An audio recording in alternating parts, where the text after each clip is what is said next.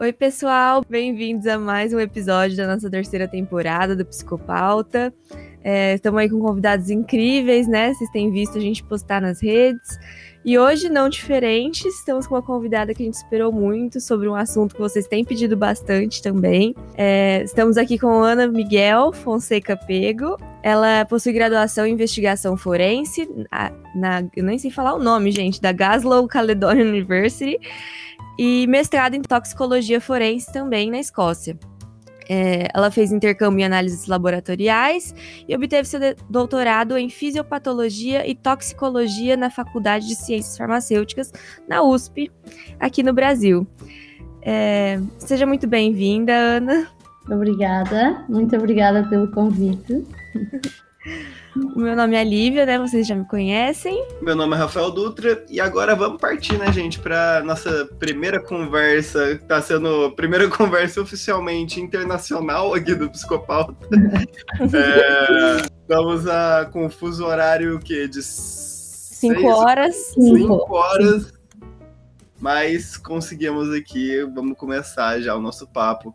Bom, Ana, para começar então, fala um pouquinho sobre você pra gente, fala como foi sua carreira, como você, como foi sua vinda ao Brasil, tudo. Conta pra gente sobre você, como você chegou na sua área. Então, é, olá, Lívia, olá, Rafael. Um, bom, queria agradecer de novo o convite, eu acho bem legal o que vocês estão fazendo, inclusive adorei o nome, um, então, deixa eu falar um pouquinho. Um, eu, na verdade, sou portuguesa, nasci em Portugal e morei em Portugal até aos meus 18 anos. Depois, eu me mudei para a Escócia para estudar investigação forense. Então, naquela época em Portugal, que eu já sou bem velha, naquela época em Portugal uh, não havia investigação forense como um curso. Uh, ainda não existe no Brasil também. Então eu hoje em dia já existe, mas na época não. Então eu me mudei para a Escócia para estudar isso que eu queria muito, sempre tive interesse e eu queria mais a parte laboratorial, não tanto a parte um, de lei. Então aí eu fiz então essa graduação de quatro anos na Glasgow Caledonian University e depois eu fiz. O que é que acontece? É uma graduação muito abrangente, é uma coisa bastante geral. Então os professores sempre recomendam que a gente se especifique mais um pouco. E existem diversas áreas. Eu tive colegas que foram para balística, para análises de mancha de sangue, um, alguns foram para psicologia forense, inclusive. É possível, sim. Um, e, no entanto, eu escolhi a toxicologia. Então, no mestrado, já comecei a trabalhar com toxicologia forense. E depois, a minha ida ao Brasil, na verdade, é muito interessante e caricata, porque no meu mestrado, eu precisava de um tipo de material que se chama uma fibra, uma fibra oca por dentro, para fazer um tipo de extração.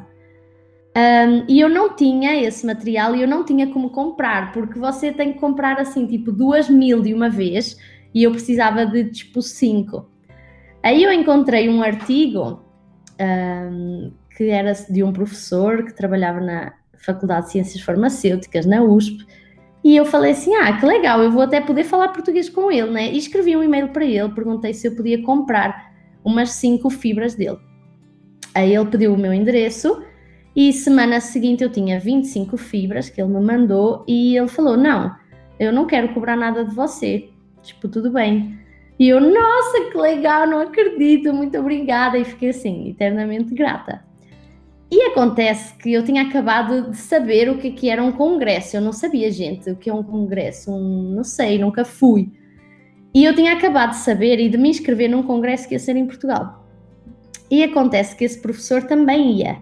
Então a gente se encontrou e se conheceu no congresso. E a partir daí eu conheci os alunos dele. Eu fiquei muito interessada na pesquisa que ele faz. Um, e comecei a entrar em contato com ele. O processo inteiro demorou mais ou menos um ano, porque ele me aceitou enquanto aluna, mas eu precisei passar pelos testes um, teóricos, etc. Apresentar o meu projeto, fazer um projeto, escrever o projeto, um, tudo mais. E aí, beleza, aí quando passei, um, ele depois, no entretanto, ele me falou: Ai, Ana, sabe o que é? é? Tem um problema. É que o projeto que a gente tem aqui, né, que eu e ele um, decidimos fazer, envolvia a coleta de sangue e cabelo post-mortem. Eu precisaria ir ao IML e coletar eu mesma.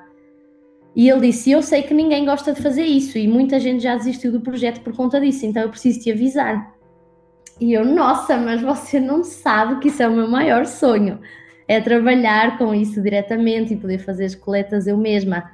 Então, assim, tudo na verdade deu certo. Era uma coisa que eu queria muito fazer. Eu sempre quis fazer um, doutorado. Eu sempre disse que se eu fizesse doutorado seria num país em desenvolvimento. Então, por que não o Brasil?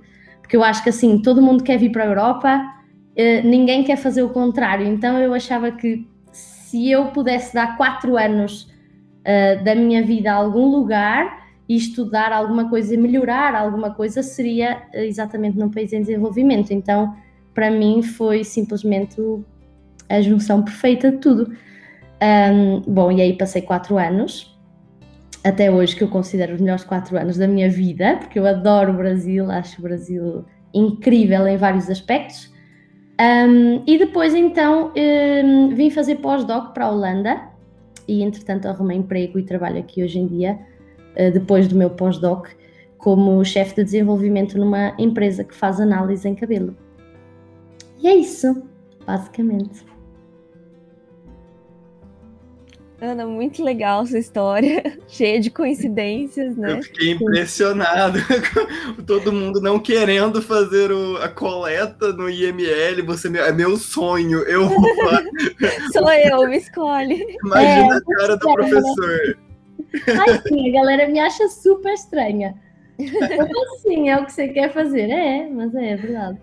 Mas é, eu acho que tem, tem alguns traços, tipo, eu acho super normal. Tem uma, uma característica de estudantes de enfermagem, não sei se vocês já viram, que é mostra, mostra um braço cheio de veia para um estudante de enfermagem para você ver que ele fala, nossa, que delícia, vai começar a bater assim no seu braço. Sim. Eu acho que é um pouco isso. Eu acho que uh, para mim era importante, inclusive, eu ter contacto um, com as pessoas que eu iria estar a estudar, certo? Então, para mim, mesmo que fosse possível, eu não gostaria simplesmente de receber uma amostra no laboratório. Seria um tubo que eu não tive contacto nenhum, nem com a história, nem com a pessoa. Um, e inclusive eu fiz algum voluntariado na Cracolândia, especificamente por isso, porque eu queria estar em contacto com as pessoas que um dia eu espero que o meu projeto vá ajudar, né? Então isso é extremamente importante para mim e motivador também. Muito legal, Ana. E se você quiser contar para a gente mais um pouquinho, como que era seu trabalho no IML lá de São Paulo? O que, que você fazia? O que, que era mais difícil? O que, que você gostava mais? Sim. Um, então, na verdade, eu no IML eu passei quatro anos a coletar amostras. No entanto, só uh, dois anos foram para o meu projeto porque o Comitê de Ética demorou dois anos a, a ser aprovado. Então eu chegava de manhã e eu tinha que ler primeiro todos os BOs para ver quais uh, aqueles que, se, que seriam do meu interesse, né? Porque é assim, não era, eu não coletava todos os casos, eu tinha um determinado projeto uh, e então eu tinha que ver se aquela pessoa se adequava ao que eu precisava ou não. Então, primeiro eu lia todos os BOs do dia e selecionava, digamos assim, uh, os indivíduos que seriam uh, do meu interesse. Depois, então, eu tinha que coletar, após a aprovação da parte da família, claro, eu teria então que coletar sangue e cabelo. E eu sempre fazia isso de uma forma muito respeitosa, porque eu acho que é assim, não é porque a pessoa um, faleceu, né? Que a gente pode retirar tudo e quando quiser e como quiser. Então eu sempre tinha muito respeito. Então eu acho que a gente tem sempre que respeitar. Então, por exemplo, a parte do cabelo eu sempre tirava de uma forma que não iria afetar a estética da pessoa. Por exemplo, uh, assim como o sangue, eu tinha já determinado quantos ml é que eu precisaria tirar e eu não tirava nem mais nem menos. Também para respeitar o processo toxicológico. Cada caso que chega no IML, que naquele caso são só casos de morte violenta, então, para o SVO vão casos de morte natural, para o IML vão casos de morte violenta. E acontece então que existiam casos que também precisariam de sangue, de urina, etc. Então, em primeiro lugar, está sempre, eu sempre colocava em prioridade uh, a requisição da polícia, do delegado daquele caso, etc. E depois o meu, então, se não tivesse mais sangue, por exemplo, vamos supor, então eu não coletaria dessa pessoa. Uh, então foi um processo assim de muito aprendizado, muito mesmo, não só anatómico, porque eu aprendi muito sobre o corpo humano, é óbvio, uh, e a determinar assim alguns tipos de morte são mais fáceis de determinar, por exemplo, afogamento ou estrangulamento, etc. Então é muito interessante nós vermos os órgãos por dentro e o que é que acontece com eles. E eu acho que isso é um aprendizado que não existe nenhum livro na Terra capaz de ensinar uma coisa como, não é, ver o corpo aberto. Mas para mim, mais ainda, foi um aprendizado humano mesmo, assim. Um, você lê as histórias, eh, depois também o contacto com a família é bem complicado, tem que ser com muito cuidado. Um, e, e, eu acho que a percepção muda um pouco. Um, você sabe, por exemplo, que está numa. começa a ter mais percepção da violência que está à vossa volta, claro, mas a saber também que cada pessoa tem uma história por trás, tem um motivo pelo qual tudo aquilo aconteceu. Um, e não sei, acho que é um, foi um pouco assim um misto de sensações, porque por um lado você começa a se identificar mais com as pessoas, uh, porque sabe da história delas, é óbvio, entra em contato com tudo começa a olhar para cada pessoa como um ser humano, que é o que ele é, mas que às vezes a gente tenta banalizar um pouco isso. Ao mesmo tempo, você se dá conta que está hum, rodeado de violência, né? Isso é um pouco complicado, mas uh, em São Paulo e, e acredito que em muitas outras cidades no Brasil, talvez às vezes a gente esteja num núcleo, numa bolha que não percebe, um, e ali com os números que você vê todos os dias quantas pessoas morrem de morte violenta, é, é, um pouco assustador, sim. Uma dúvida até que eu acho que quem, quem não conhece muito a área pode ter. É, acho que, e a gente acabou esquecendo de perguntar o que, que é, o que, que você quer saber com a toxicologia? Sabe, né, é, é, a fundo o que, que é a toxicologia também, é, você faz a coleta né, do, do sangue, do, do cabelo, que você está falando, e, e aí, né? É, porque o, o que são esses dados, né? Sim.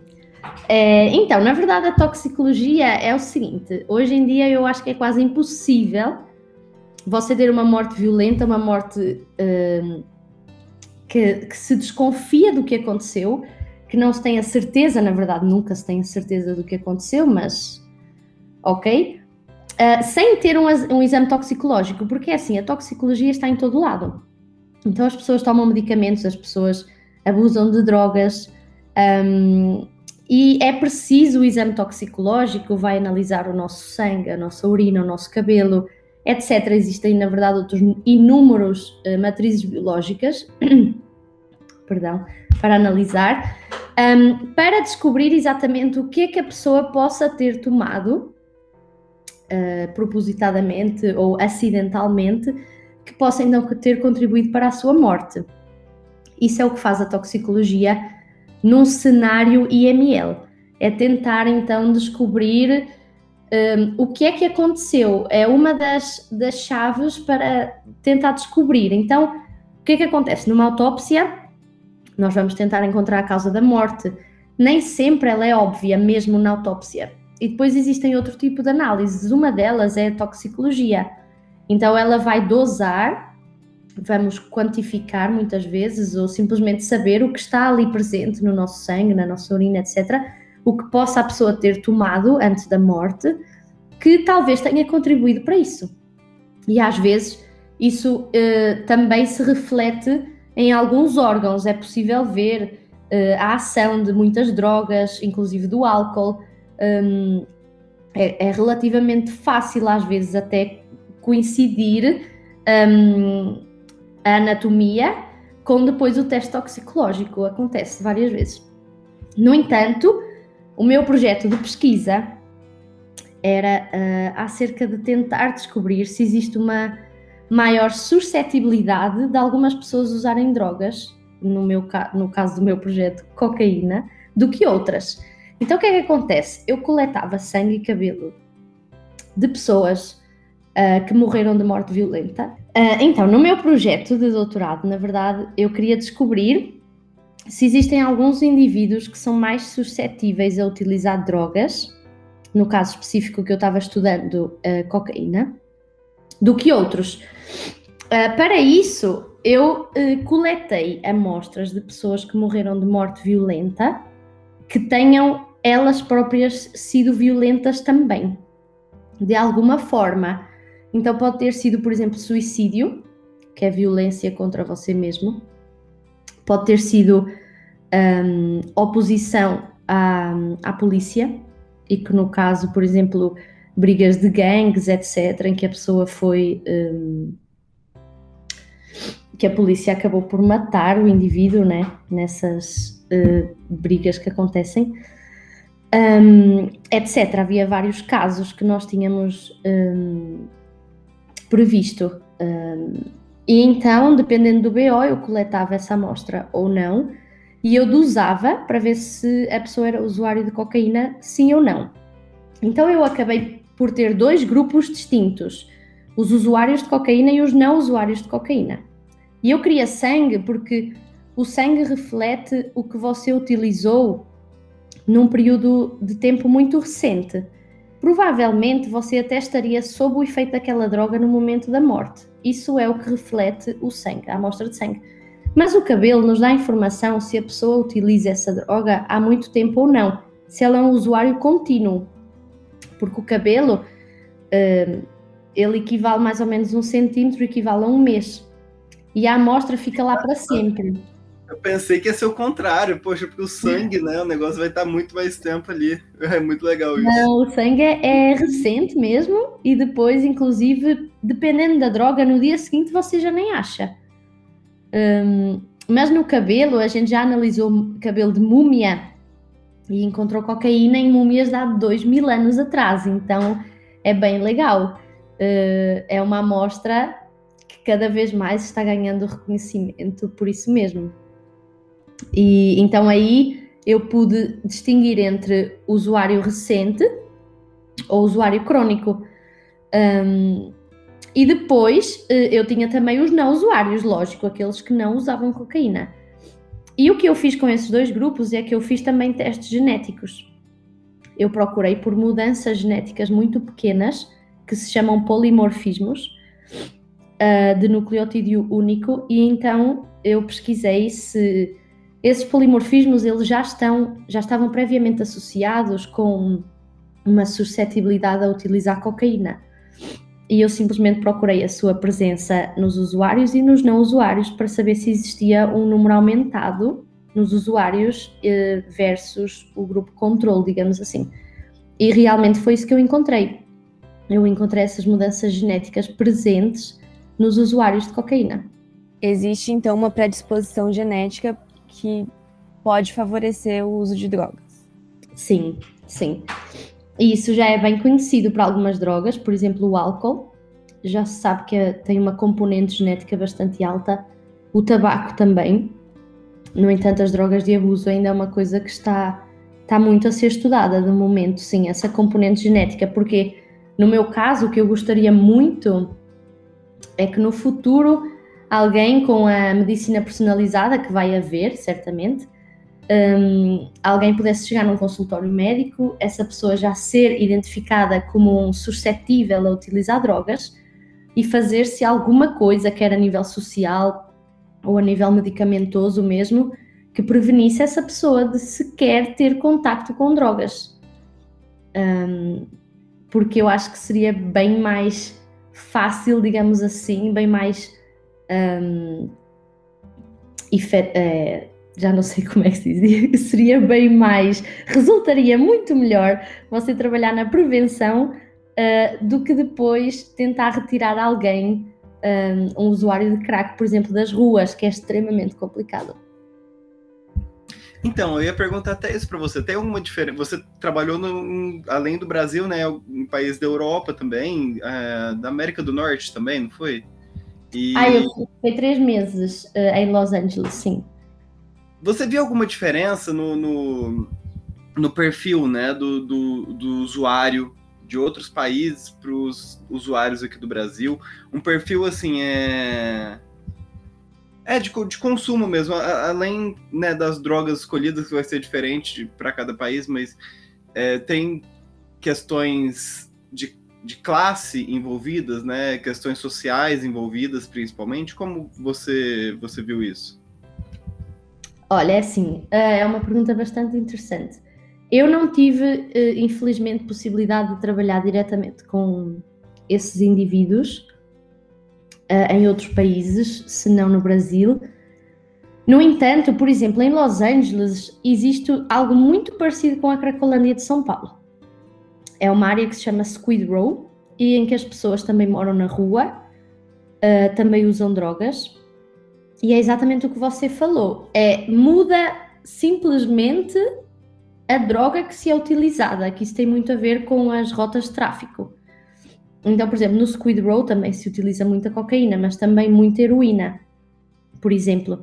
No entanto, quando você passa lá de ônibus, parece até um pouco a Cracolândia, sabe? Tem tendas na rua, tem as pessoas com aqueles carrinhos de compra é, com, as, com, os seus pertences. Um, e assim, você vê mesmo os usuários de droga injetando, se injetando, consumindo. Então, assim, muito, bastante parecido, sim. Um, agora, eu acredito que, por exemplo, na Europa muda, muda, muito o perfil de drogas também, por conta do tipo de droga que se é utilizada. Um, mas eu acredito que existam sempre bairros ou zonas ou algumas áreas um, com mais problemáticas. Uh, eu não sei exatamente quais são, mas, por exemplo, uh, tem muito a ver também com a política de cada país porque Portugal faz uns 17 anos mais ou menos que introduziu a descriminalização das drogas.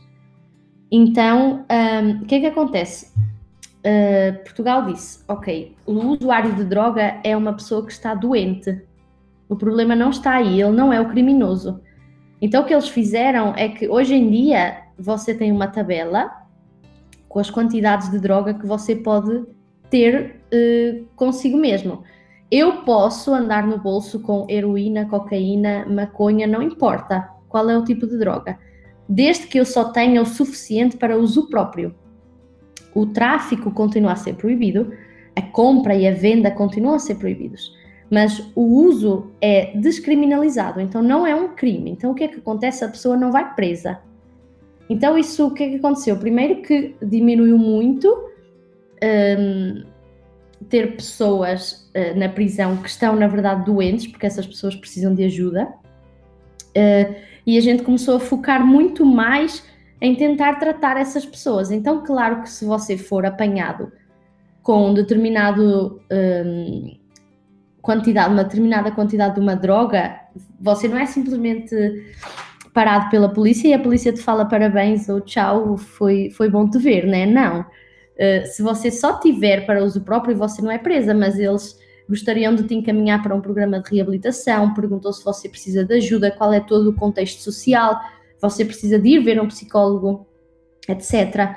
Tudo assim, claro, pelo governo. Então, isso, na verdade, foi muito contestado na época, porque falavam que iria incentivar o uso e etc., mas aconteceu exatamente o contrário. Então, hoje em dia, quase ninguém morre de overdose em Portugal, que era bastante alto número para um país tão pequeno, uh, overdose de heroína. Nós sempre tivemos um problema muito grave com heroína.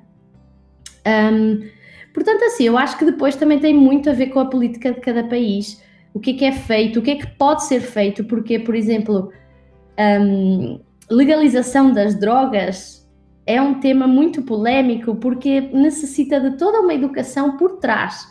Então, não é todo o país que pode fazer do dia para a noite um, temos de ter em conta o, o, tamanho do país, não é? Toda a educação que está por trás. E eu acho que não isso. é só legalizar, né? É. Você tem que todo um preparo do sistema de saúde também, né? Para acolher Exatamente. Exatamente. E isso vai se refletir no que você vê nas ruas, um, eu imagino, porque. Uh, com, geralmente com países muito grandes que se perde um pouco o controle, claro, uh, você tem mais propensão a ver então esses grupos um, como Cracolândias ou Squid Row, etc. E, Ana, você estava contando que você tinha contato com a família, né, no IML. O que, que você fazia nesse contato? É, na verdade, eu só pedia uh, autorização, né?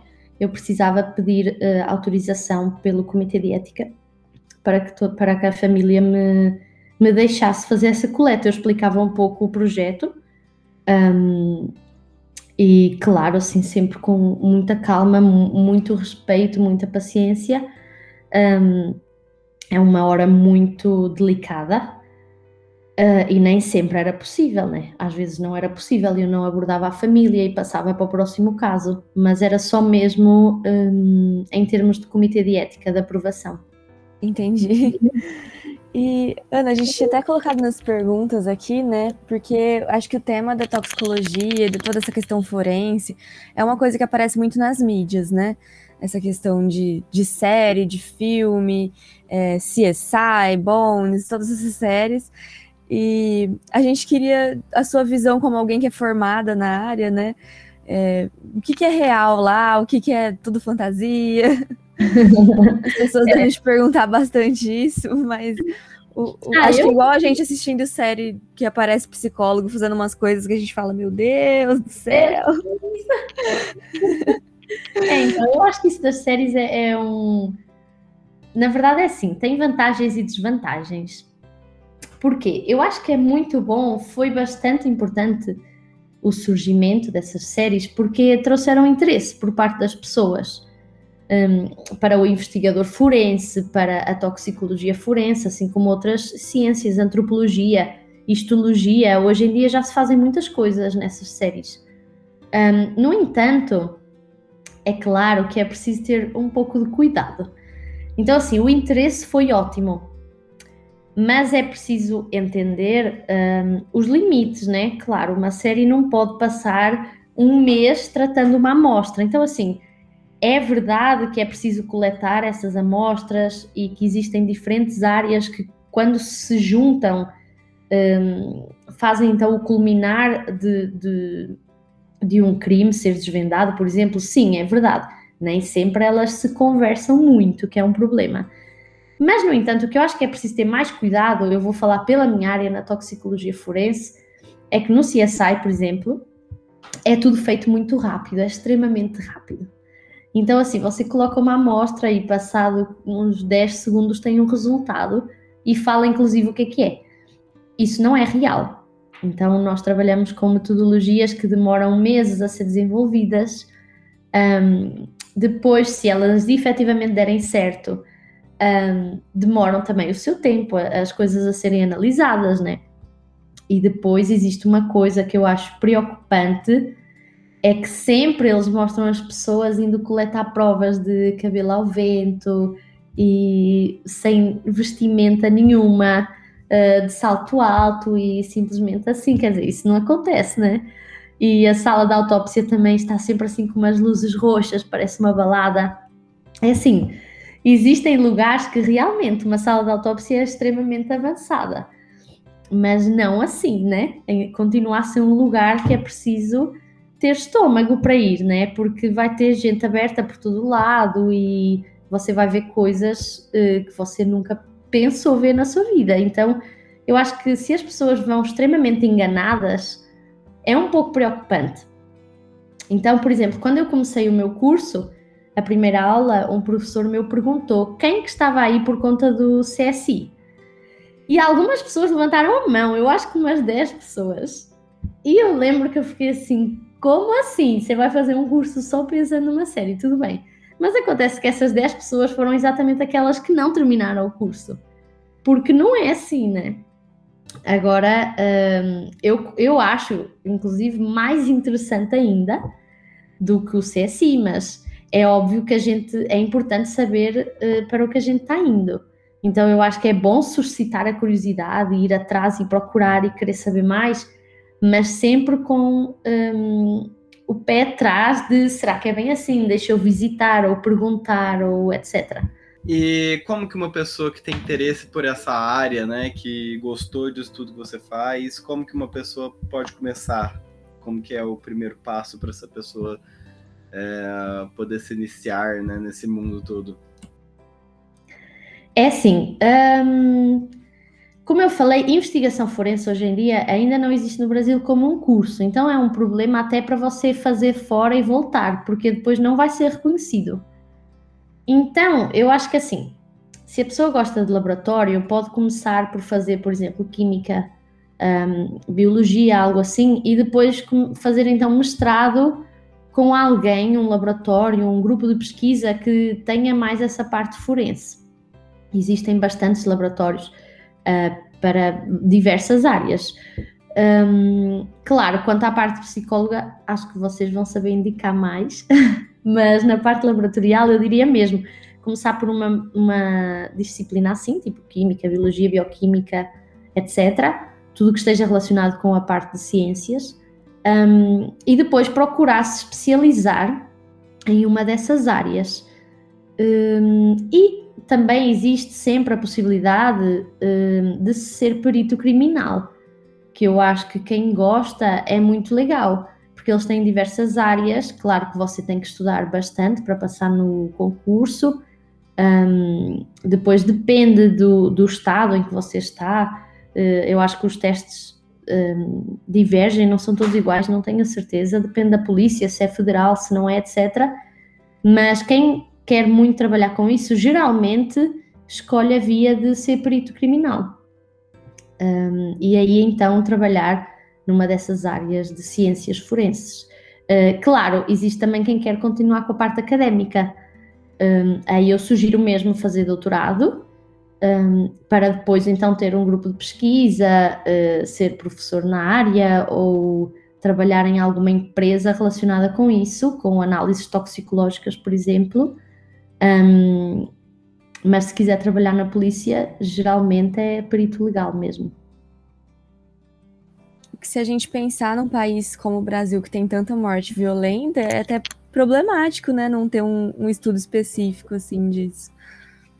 É, na verdade, concordo, sim. eu, por acaso, nunca tinha pensado nessa questão. É verdade, eu acho que faria um pouco de falta mesmo ter assim já como né? um ah. investigador forense, é. Mas eu acho que vai demorar ainda um pouco. Um, mesmo aqui na Europa, ainda não é uma coisa muito bem disseminada. Eu acho que esse tipo de graduação é muito comum nos Estados Unidos e, portanto, no Reino Unido também. Veio depois, mas também surgiu. Um, mas eu conheço pessoas nos Estados Unidos que têm a minha graduação e se formaram em 90. Então, assim, lá já é bastante comum e, e, todo mundo conhece, todo mundo ouviu falar. Uh, mesmo na Europa, é raro o país que tenha isso como uma graduação. Até porque antigamente o investigador forense era chamado de químico, né? Era o químico. Então, eu acho que eu acho que sim, seria importante especificamente para países que hum, sofrem muito com eh, números altos de morte violenta e sem dúvida que o Brasil é um deles, sim. Acho que até falando como brasileira aqui, né? A gente estava falando dessa questão da educação, inclusive com as drogas, né? Que tem que ter por trás. Acho que isso até é reflexo de uma falta da gente reconhecer que, que morre muita gente, né? No Brasil. Acho que as pessoas. Eu, por exemplo, não tenho contato com isso no meu dia a dia. E aí parece que não está acontecendo nada, né? E na verdade o Brasil está em guerra.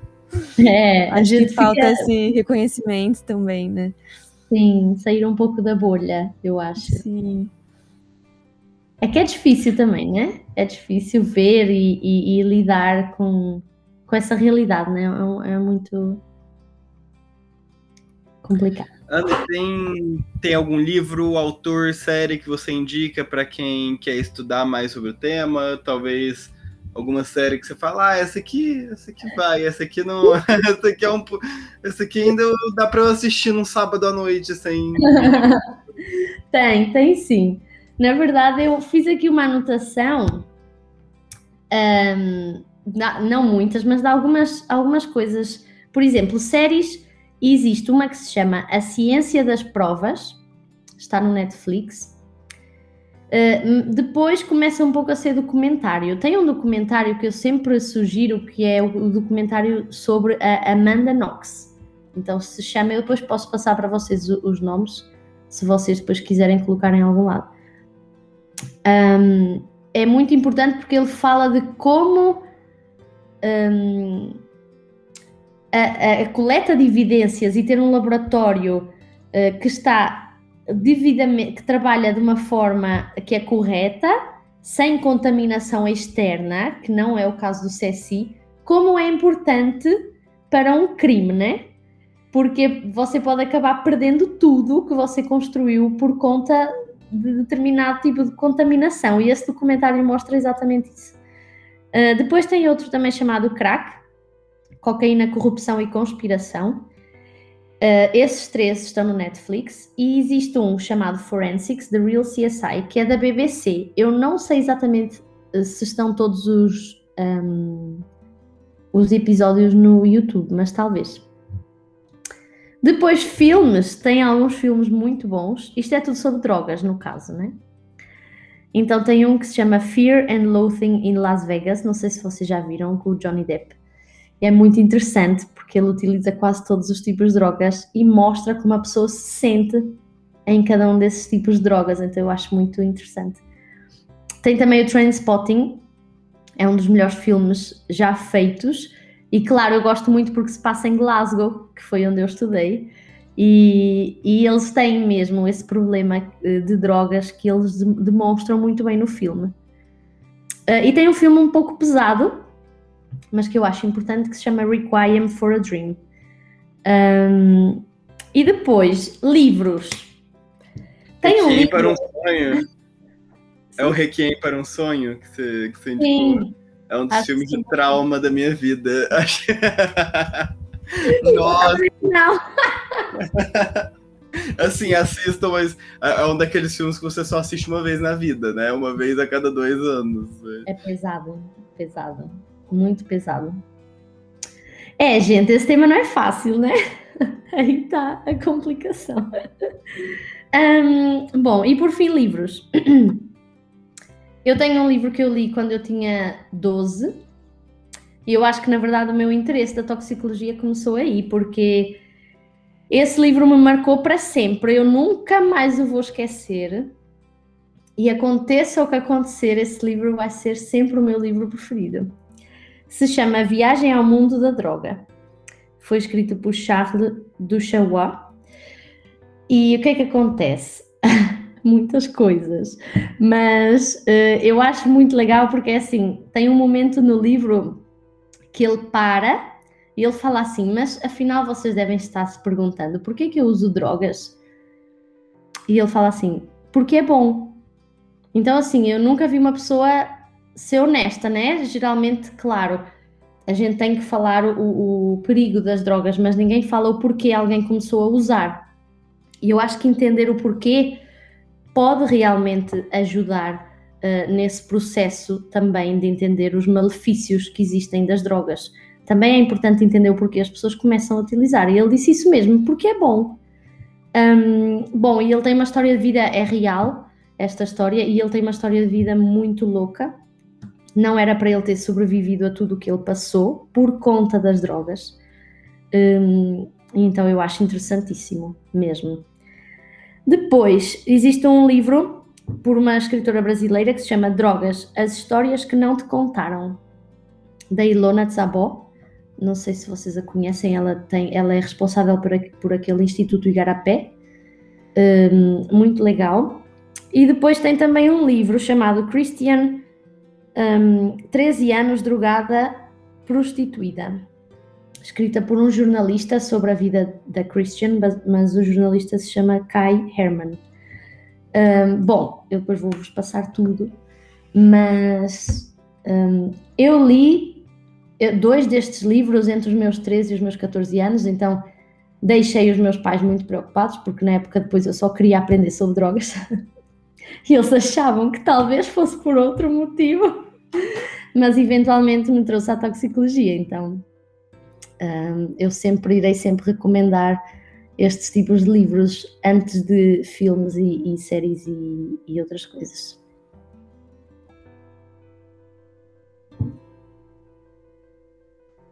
Muito bom, Ana. Rafa, você quer encerrar aí? Acho que a gente está encaminhando para o final já. Vou dormir pensando que se a Ana tivesse acesso aos meus dois metros de cabelo, ela saberia minha vida inteira. Nossa, é verdade, né? Se um centímetro dá pra Tem saber. história.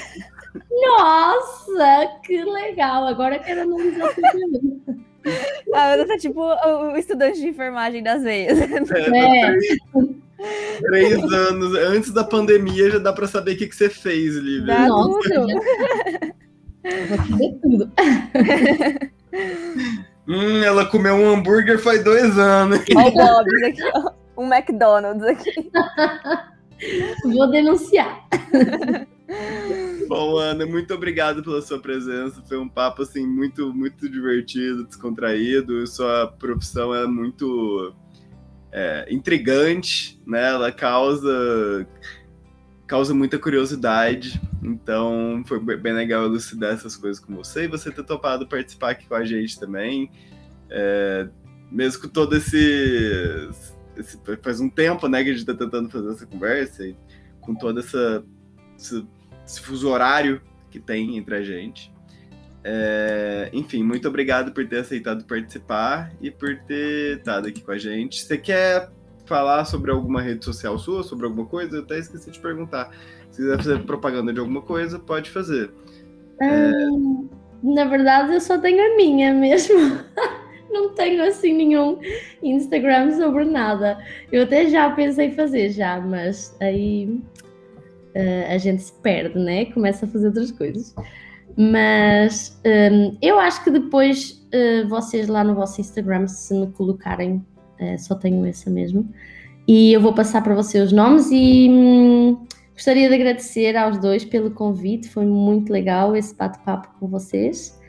É sempre bom ouvir o sotaque brasileiro, porque mata um pouco da minha saudade. E obrigada. De nada. A gente agradece. É, Eu tava aqui pensando a mesma coisa, que é uma delícia escutar o sotaque português também. Ai, que bom saber. Não, tô com vários sotaques, né? Teve o Daniel, um dos últimos aí que participou com a gente. Ele é professor da, da Unicamp e ele é, ele é argentino.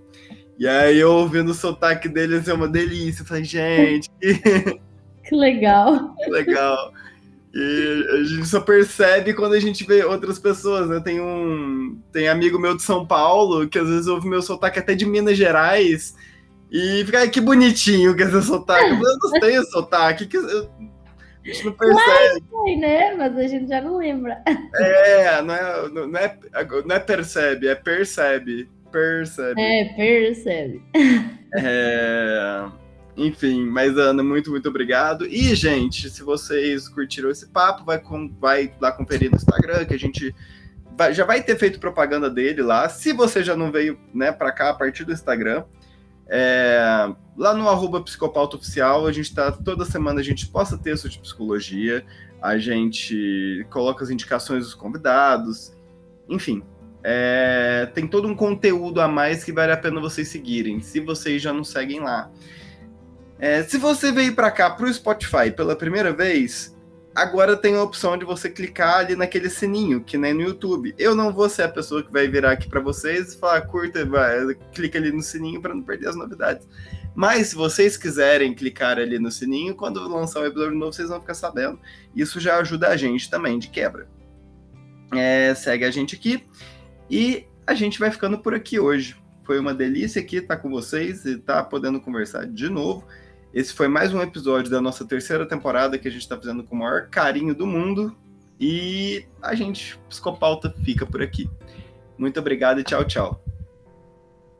Esse episódio que chegou para vocês é mais uma produção do grupo Psicopauta Podcast e essa edição foi feita por Rafael Dutra e João Augusto Scavocello. Desse episódio participaram Rafael Dutra e Lívia Lima Galo. Lembrando também que estamos agora no YouTube, então você encontra esse episódio completo no nosso canal do YouTube Psicopauta Podcast.